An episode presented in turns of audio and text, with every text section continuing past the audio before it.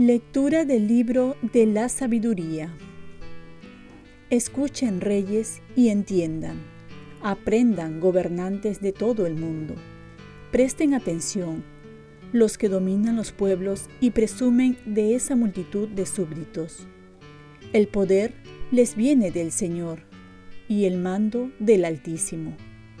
Él juzgará sus obras y examinará sus intenciones porque siendo ministros de su reino, no gobernaron rectamente, ni guardaron la ley, ni procedieron según la voluntad de Dios.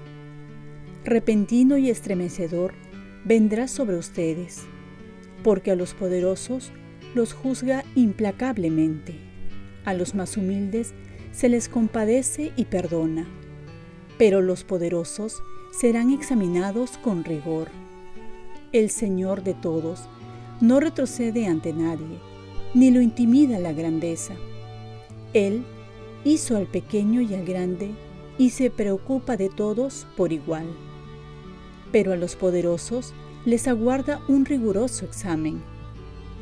Se los digo a ustedes, soberanos, a ver si aprenden a ser sabios y no pecan. Los que observan santamente su santa voluntad serán declarados santos. Los que la aprenden encontrarán quien los defienda. Deseen entonces mis palabras, búsquenlas ardientemente y serán instruidos. Palabra de Dios. Salmo responsorial. Levántate, oh Dios, y juzga la tierra. Protejan al desvalido y al huérfano hagan justicia al humilde y al necesitado, defiendan al pobre y al indigente, sacándolos de las manos del culpable. Levántate, oh Dios, y juzga la tierra. Yo declaro, aunque sean dioses e hijos del Altísimo todos, morirán como cualquier hombre, caerán príncipes como uno de tantos. Levántate, oh Dios, y juzga la tierra. Lectura del Santo Evangelio según San Lucas. En aquel tiempo, mientras Jesús iba camino a Jerusalén, pasaba entre Samaria y Galilea.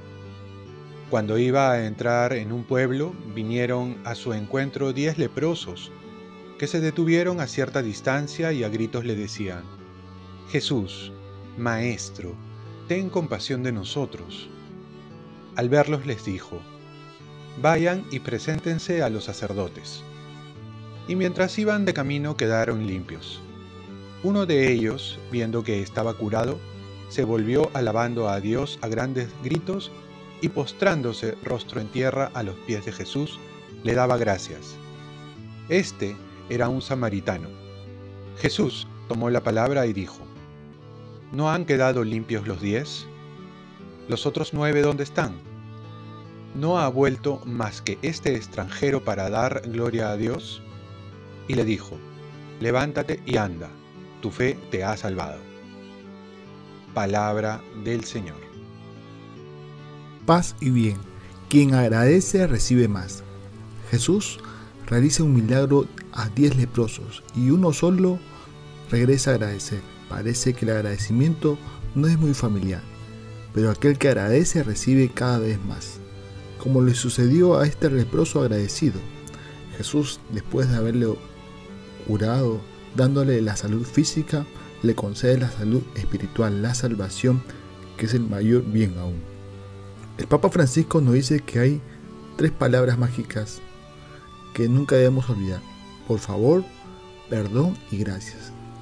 Y hoy veremos la palabra gracias, el saber agradecer, que es de buenos hijos.